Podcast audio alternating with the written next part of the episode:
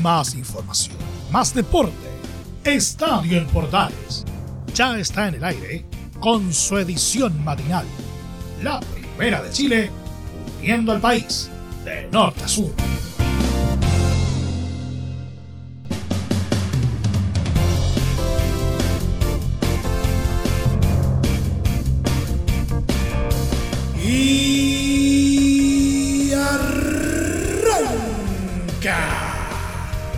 Señoras y señores, ¿cómo les va? Muy buenos días, bienvenidos una vez más, bienvenidos al show.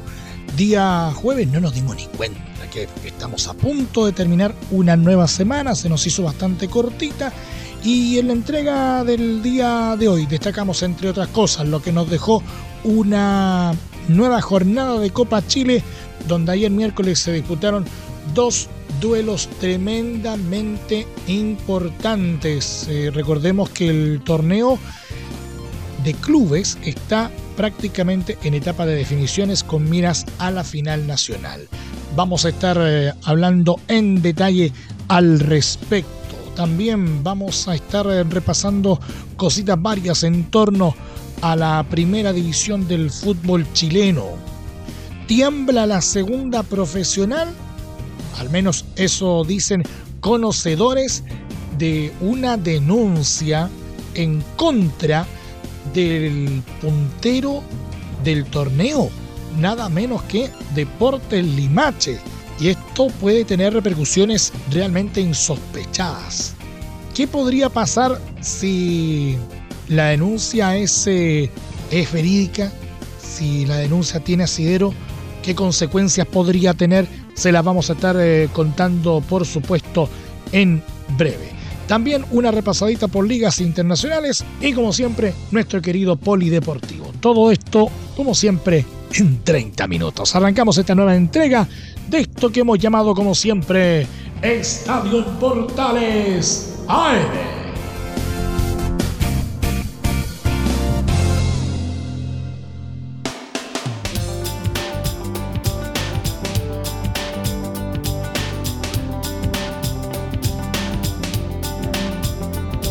Desde el mate central de la Primera de Chile, uniendo al país de norte a sur, les saluda Emilio Freixas. Como siempre, un placer acompañarles en este horario. En el Estadio Santa Laura, con un juego parejo y trabado, Universidad Católica y Colo Colo firmaron un marcador de 0 a 0 que dejó abierta la llave en la final de la zona centro-norte de Copa Chile. Durante la primera mitad, el cacique tuvo mayor dominio y se paró en campo rival, aunque sufrió de dificultades para poder generar espacios en los últimos metros, pues la franja retrocedió con casi todo su contingente. Faltaron las emociones y el peligro. Los salvos que jugaron de negro empujaron con variedad de pases, pero salvo un tiro ancho de Esteban Pavés y giro de Leonardo Gil previo al descanso, no hubo mayores zozobras en el conjunto precordillerano cuadro de Nicolás Núñez quiso apostar a las salidas rápidas desde atrás, pero aquello solo sirvió para forzar tarjetas amarillas a la defensa contraria. Lo mejor fue un tiro libre de Brian Rovira directo a la humanidad de Fernando de Paul. En la segunda parte se encendieron los ánimos y la UC ingresó con más ambición. El equipo que hizo de local en Independencia llegó con peligro en el eh, inicio del complemento, lo que obligó un retroceso en las filas comandadas por Gustavo Quinteros. Con el correr de los minutos, el eterno campeón volvió a la dinámica del encuentro. Brian Rovira con un disparo que rozó el travesaño junto a Carlos Palacios y César Fuentes por el lado contrario, generaron las más claras opciones de gol, que se fueron por poco, fueron atajadas por los arqueros. La acción más polémica del juego se dio a los 64 minutos cuando Nicolás Peranich se confió de más y perdió el balón con Palacios recurriendo a un agarrón de pierna que debió ser penal. Sin embargo, el juez Francisco Gilaver no vio la infracción y tampoco pudo ver la acción ante la ausencia del VAR. La actuación del silbante fue baja para ambos lados. Por momentos parecía que el partido se le iba. Lo más negativo para Católica fue la lesión muscular de Gary Kajelmacher a los 86 minutos. El central uruguayo fue reemplazado inmediatamente por Eugenio Mena. Ya en la última etapa del encuentro, el fútbol se paró con varias faltas, tarjetas y roces. En el cierre del encuentro primó mucho más el ímpetu, aunque de todas formas el duelo en general estuvo lejos de ser vistoso. De esta manera, la zona centro-norte tendrá una revancha final con global en blanco en el Estadio Monumental este sábado 20 de agosto a las 15 horas.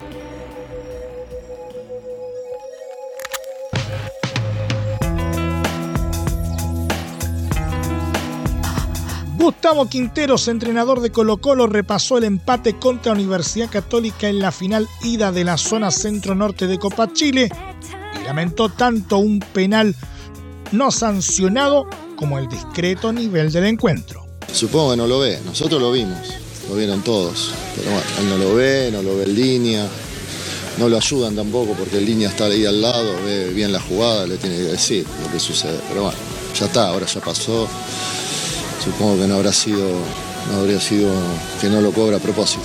Sí, hubiese ayudado al árbitro a cobrar lo que pasó. El árbitro no lo cobró, en línea no le dijo nada, estaba ahí, nosotros lo vimos, pero bueno, ya está, a veces se equivocan y, nos, y perjudican a un equipo, a veces se equivocan y perjudican a otro, pero bueno, yo creo que hubiese sido bueno que haya VAR o que los asistentes del árbitro lo ayuden un poco más. Hemos rotado, lo han hecho, lo han hecho bien porque también merecen jugar. necesito que estén motivados, que estén en actividad y ellos lo hicieron bien en el partido. Faltó más fútbol, más llegada, más profundidad. Intentamos, pero no, no pudimos. Ellos se defendieron bien, fueron sólidos en defensa, no hubieron espacios. Pero yo creo que, bueno, es un empate, se va a definir, eh, es un partido de 180 minutos. Eh, vamos a intentar jugar con con más profundidad, con más llegada, con más juego asociado. Ellos supongo que también, un equipo que grande que también irá en busca del resultado, así que eh, ojalá podamos jugar bien, mejor que hoy y superarlos.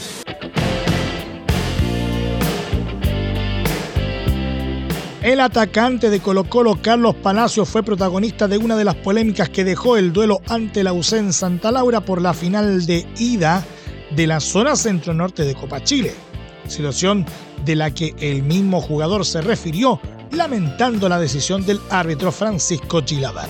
Fue sobre los 63 minutos de juego que Palacios fue derribado por Nicolás Peranich al pincharle un balón en el área de la UC, cayendo ante el evidente contacto y reclamando penal.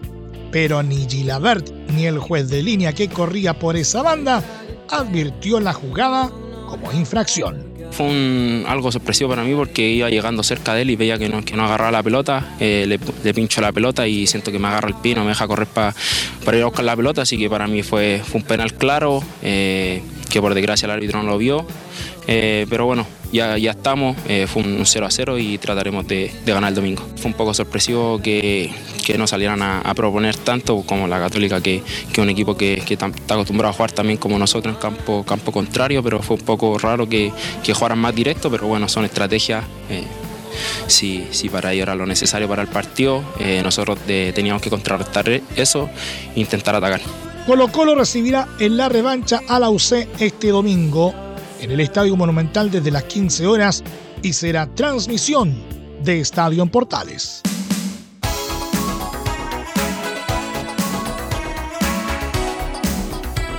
Cobresal sigue sosteniendo una gran temporada y este miércoles consiguió la clasificación a la final de la zona centro-norte de Copa Chile. Luego de derrotar sin muchos apuros por 2 a 0 a Coquimbo Unido, en el estadio Francisco Sánchez Rumoros. El elenco minero, que además marcha como puntero en solitario del Campeonato Nacional, arrastró su sólido presente a la cuarta región para dar otro golpe que les resultó beneficioso. Si bien el primer tiempo entre la escuadra que dirige Gustavo Huerta y los Piratas tuvo mayor dominio de estos últimos no fue suficiente para desnivelar el marcador hasta llegar al descanso. Aunque Salvador Sánchez, Levit Bejar y Matías Palavecino antes de la media hora hicieran lucirse al arquero Alejandro Santander. Los coquimbanos sufrieron la expulsión de Béjar por doble amarilla antes de irse al entretiempo y aquello fue aprovechado por la escuadra del Salvador en el complemento aprovechando la ventaja numérica en el terreno de juego. Fue así que en los 60 minutos de partido Gastón Lescano finalizó una jugada bien elaborada en ataque y venció a Diego Sánchez, mientras que en los 65 un penal cobrado por falta de Dylan Glavi sobre el gato lo convirtió en gol Leonardo Valencia, resultado que fue definitivo hasta el pitazo final. Con este resultado, Cobresal aseguró su paso a la definición regional nortina, donde se verá las caras con Cobreloa, que derrotó en la serie por penales a San Marco de Arica la ida se disputará este domingo a las 20.30 horas en el Estadio El Cobre.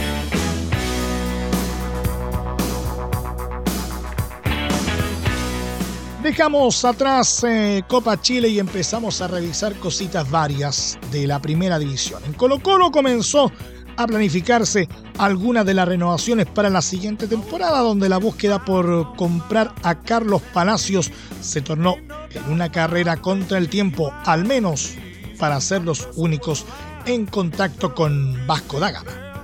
Tras el partido contra Universidad Católica, el gerente deportivo Daniel Morón aclaró la situación del jugador que firmó un contrato por 18 meses en Macul.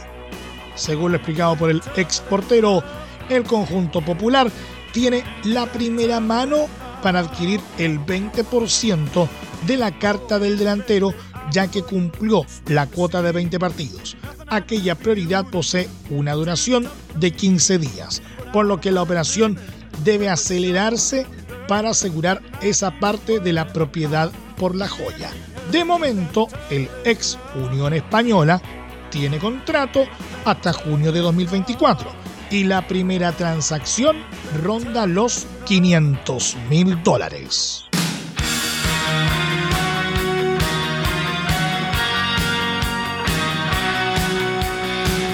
El árbitro Nicolás Millas denunció graves insultos del gerente deportivo de Universidad de Chile, Manuel Mayo, en el duelo ante Curicó Unido que terminó con empate 1 a 1 el pasado lunes en el Estadio Santa Laura por la fecha 21 del Campeonato Nacional. Millas expresó en su informe tras el compromiso. Luego de finalizar el primer tiempo y una vez que ingresamos al acceso de camarines, el señor Manuel Mayo, gerente deportivo de Universidad de Chile, nos insulta de manera desafiante. Además, el juez detalló los fuertes dichos de Mayo. Nos gritó a viva voz, no sabéis que esto es la U, CTM. ¿Qué se creen? No sabéis a quién le estáis arbitrando siendo contenido por funcionarios del club y retirándolo del lugar. La U volverá a jugar el 25 de agosto contra Unión La Calera por la vigésima segunda jornada del torneo.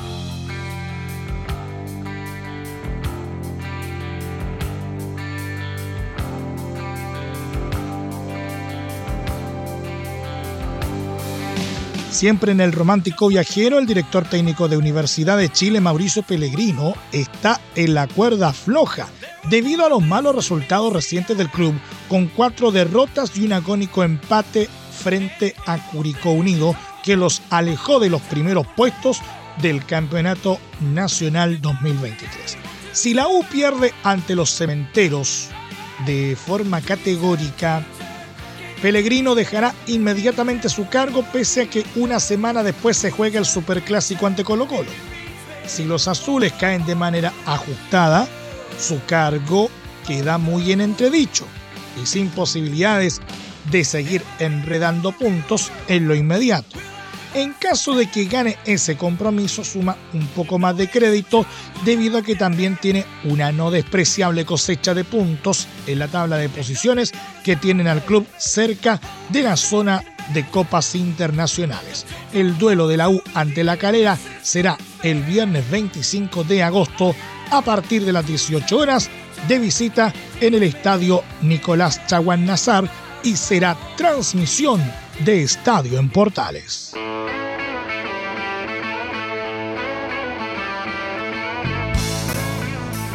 Una fuerte revelación que involucra al líder exclusivo de la segunda división profesional Deporte Limache, realizó Juan Cristóbal Guarelo, reconocido comunicador deportivo. En su programa de YouTube La Hora de King Kong, El Rostro Televisivo, contó que en los próximos días presentarán una denuncia en contra de la tienda de la región de Valparaíso, acusación que podría generar un remesón en la tercera categoría del balompié nacional. ¿Qué pasa con la segunda profesional? Que hay un tope salarial de 30 millones. Y Deportes Limache se cortó solo en el campeonato, le dio la tolola a todos y está puntero con 46 15 puntos más que Melipilla. O sea, Deportes Limache está prácticamente ascendido. Viene con una campaña increíble. Y todos los equipos están alegando que Limache no está cumpliendo el tope salarial y está pagando en negro. Esa es la, ese es el alegato. Campestrini, ¿se acuerdan? Campestrini, seleccionado argentino, exjugador de Everton, jugaba en Barnechea en el ascenso Ganaba 2 millones en Barnechea. Un equipo de la, segunda profesional le ofreció 2 millones y medio, dijo que no. El Chago le ofreció 3.8 millones, dijo que no, para irse a Limache. El alegato es que Limache no es que no pague 30 millones de su plantilla, sino que tiene una plantilla de 80 millones de pesos. O sea, es una plantilla para, para el ascenso chileno. Esta semana o la próxima, porque esta semana es corta, un equipo del sur bien al sur, va a presentar una denuncia en contra de Limache. Se viene la podrida. Yo escuché unos audios, pero no los puedo poner. Hablan de pasar plata por fuera a Diego Huerta, que Eduardo Leiva tenía dos montos. Y, hablaba, y leí una cuestión que hablaba del cheque para los negros. La municipalidad de Limache pasa una plata al club, el club le cobra el cheque y pasa sobre. Vi unos videos de los sobres vi los cheques y vi los sobres. A Melipilla lo hicieron descender por hacer esta práctica.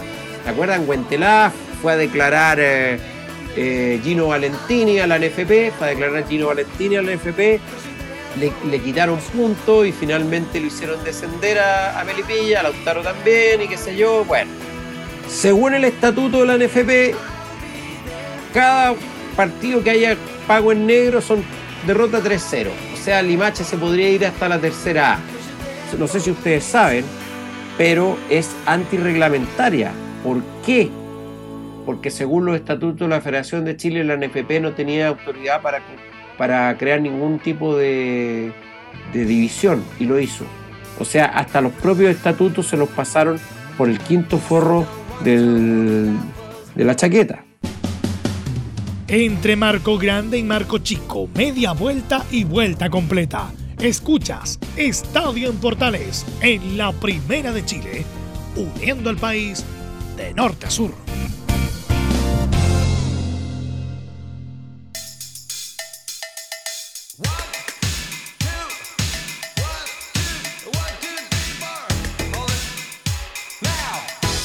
Muchas gracias por permanecer en nuestra sintonía. Seguimos haciendo Estadio en Portales en su edición AM, como siempre, a través de las ondas de la Primera de Chile, uniendo al país de norte a sur. Repasemos rápidamente ligas internacionales a esta hora de la mañana.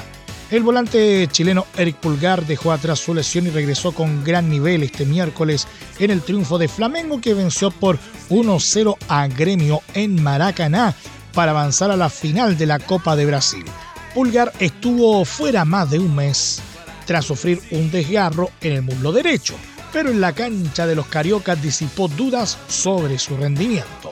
Fue titular, recibió una amarilla a los 11 minutos y manejó los hilos en el equipo dirigido por Jorge Sampaoli hasta que fue reemplazado cerca del final a los 79. El gol llegó poco antes de su salida, con un penal ejecutado por el uruguayo Georgian de Arrascaeta. En la final, Flamengo enfrentará a Sao Paulo que venció a Corinthians en la otra semifinal. El próximo partido de Flamengo será este domingo por el Brasileirao ante Coritiba de Benjamín Kusevich.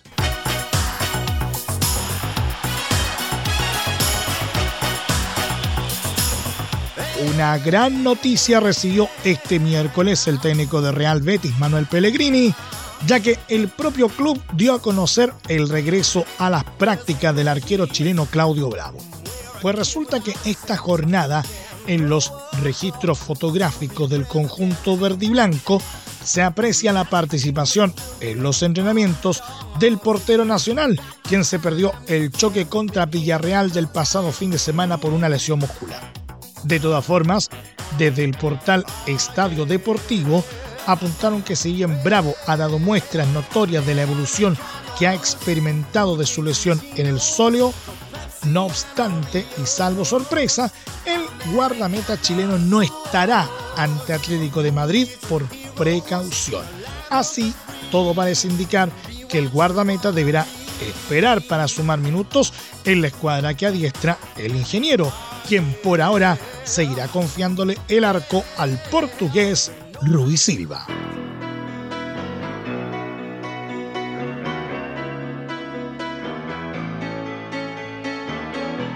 Y en nuestro querido polideportivo, a casi dos meses de los Juegos Panamericanos y para Panamericanos, comienza a aclararse el panorama de los distintos deportes en disputa, dado que este miércoles iniciaron los sorteos de grupo de las disciplinas colectivas en el polo acuático, donde competirán 16 equipos del continente, 8 en varones y 8 en damas. El sistema de competencia consiste en dos grupos de cuatro integrantes, clasificando todos a la ronda de cuartos de final y emparejándose de acuerdo a su clasificación en la ronda inicial. Luego, los ganadores avanzarán a la disputa de las medallas, la clasificación a los Juegos Olímpicos de París para el campeón o quien lo siga si ya accedió por otras vías y dos cupos para el Mundial de la Disciplina en Doha 2024. Los certámenes se disputarán del 30 de octubre al 4 de noviembre en el renovado centro acuático del Parque Estadio Nacional. Así quedaron los grupos en el polo acuático. En el torneo masculino, Grupo A, Estados Unidos, Brasil, Puerto Rico y México. Grupo B, Canadá, Argentina, Cuba y Chile. En el torneo femenino, Grupo A, Canadá, México, Cuba y Argentina. Grupo B, Estados Unidos, Brasil, Puerto Rico y Chile. Y nos vamos. Muchas gracias por la sintonía y la atención dispensada. Hasta aquí nomás llegamos con la presente entrega de Estadio Portales en su edición AM, como siempre, a través de las ondas de la Primera de Chile, uniendo al país de norte a sur. Les acompañó Milo Freixas. Muchas gracias a quienes nos sintonizaron a través de las distintas plataformas de portales digital, a través de los medios unidos en todo el país y desde luego a través de la Deportiva de Chile, radiosport.cl.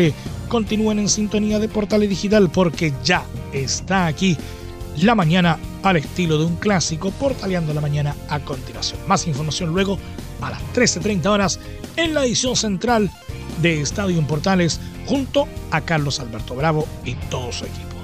Les recordamos que a partir de este momento este programa se encuentra disponible en nuestra plataforma de podcast en Spotify, en los mejores proveedores de podcasting y por supuesto en www.radioportales.cl. Que tengan todos un muy buen día. Más información, más deporte. Esto fue Estadio en Portales, con su edición matinal. La primera de Chile, uniendo al país de norte a sur.